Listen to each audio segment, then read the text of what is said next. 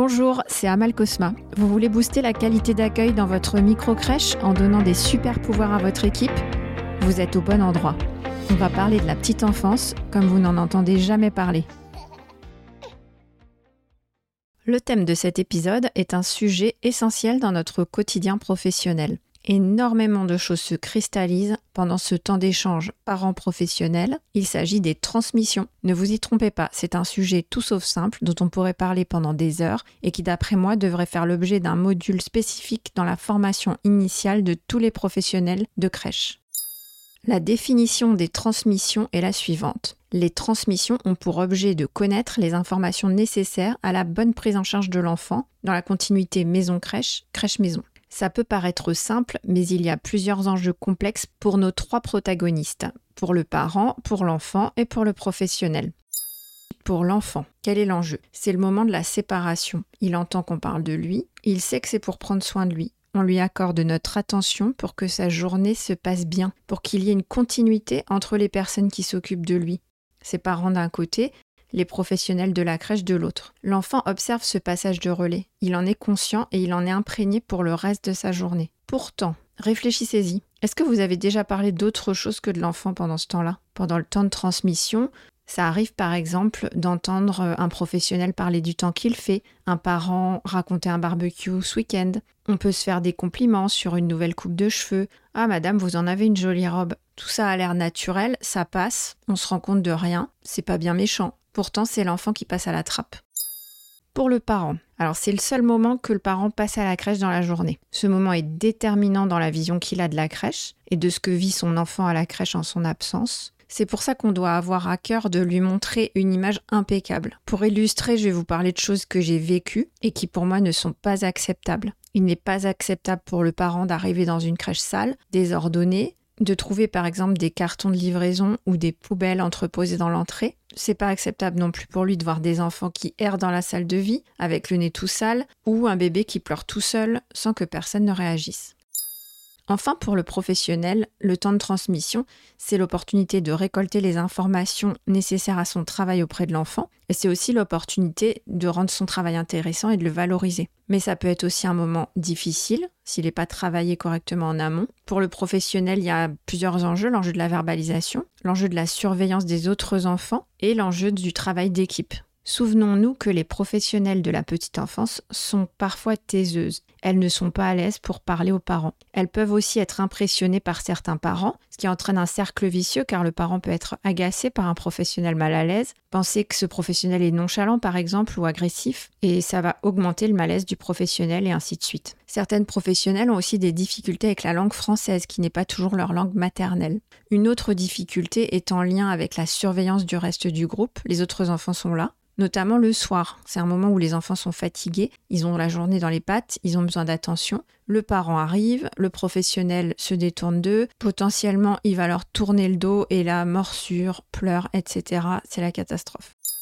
Pour répondre à ces enjeux complexes, l'idée c'est quoi? Je parlerai de trois axes. D'abord le travail d'équipe, deuxièmement la posture, et enfin les choix qu'on a faits, qui doivent être des choix très clairs. Pourquoi je parle de travail d'équipe tout d'abord? Les transmissions ne sont pas seulement un petit temps d'échange de quelques minutes. Elles se préparent tout au long de la journée et nécessitent un vrai travail d'équipe. Une bonne transmission ne peut être que le fruit d'une collaboration. Le professionnel qui est là le soir et qui fait les transmissions aux parents sur la journée de l'enfant n'était pas là ce matin il doit se reposer sur les informations qui lui ont été laissées par ses collègues. Les collègues du matin ne sont plus là le soir, on ne peut plus leur poser de questions à la dernière minute pour vérifier une information.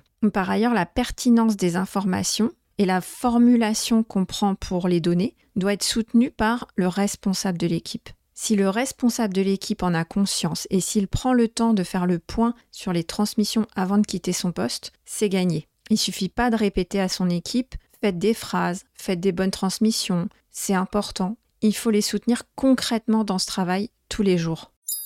Deuxième axe de travail, c'est la posture. Il faut avoir la posture adéquate. Par réflexe, les professionnels ont tendance à se mettre debout à l'entrée de la salle face aux parents pour accueillir l'enfant. Ça présente plusieurs problèmes. D'abord, le professionnel se lève, il crée du mouvement, ça va inquiéter certains enfants et perturber le groupe, surtout s'il est assis à côté de tout petits bébés. Les bébés n'aiment pas du tout le mouvement. D'une manière générale, le professionnel s'interrompt dans sa présence auprès des enfants au sol. Ensuite, deuxième écueil, le professionnel tourne souvent le dos au groupe d'enfants, il ne surveille plus le groupe. Et l'enfant ne se sent plus soutenu par le regard de l'adulte. Alors ma recommandation, c'est d'adopter une posture assise auprès des enfants.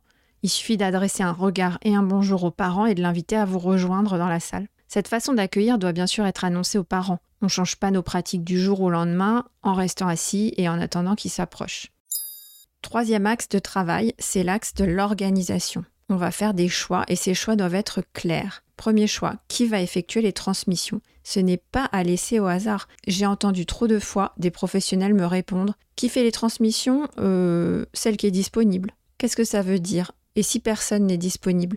En réalité, on n'est pas disponible. On se rend disponible parce que c'est notre rôle, la tâche qu'on nous a demandé d'accomplir. Deuxième choix à faire, avec quel matériel va-t-on effectuer les transmissions? Souvent, on achète un meuble de transmission. Moi, je ne suis pas une adepte de ce meuble. En général, il est placé à l'entrée de la section, il bloque la vue et il pousse les professionnels à venir se planter devant ce meuble debout, dos à la salle. Pour moi, le mieux, c'est un porte-document mural pour avoir le classeur à portée de la main. Le professionnel, lui, il va garder son classeur de transmission avec lui pendant le temps d'accueil pour la noter. Et si possible, le mieux, c'est d'avoir un interphone portatif. On peut remplacer facilement l'interphone mural demandé à votre architecte ou à votre entrepreneur. Ça permet aux professionnels de rester auprès des enfants à chaque fois que quelqu'un sonne. Il n'a pas besoin de se lever pour aller à l'interphone. Là encore, il s'agit de limiter le mouvement du professionnel pour que les enfants se sentent sécurisés. Car quand le professionnel se lève sans arrêt pour aller ouvrir la porte à l'interphone, cela rend les choses difficiles. Les enfants peuvent se mettre à pleurer, ça crée de la tension. Et c'est justement quand le parent arrive que tout le monde est tendu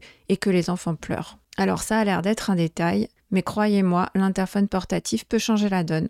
Enfin, quand est-ce qu'on note les transmissions? C'est tout au long de la journée, avec en plus des temps dédiés. D'abord pendant les siestes, le professionnel qui est en surveillance va pouvoir détailler les anecdotes et relire les transmissions pour vérifier qu'elles sont complètes. Et l'autre temps qui est important, c'est en fin de journée, avant le départ de la directrice, elle relit les transmissions et vérifie que les informations sont complètes, claires, lisibles, bien écrites.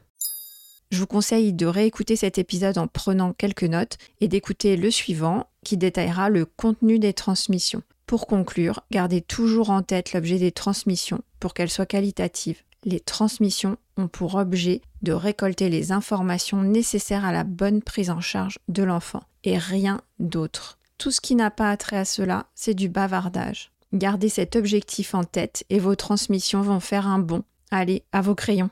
Merci d'avoir écouté cet épisode jusqu'au bout. J'espère qu'il t'a plu et que tu en ressors inspiré. Si c'est le cas, abonne-toi pour ne rater aucun épisode. Parle-en autour de toi et surtout laisse-moi une note 5 étoiles et un avis sur Apple Podcast.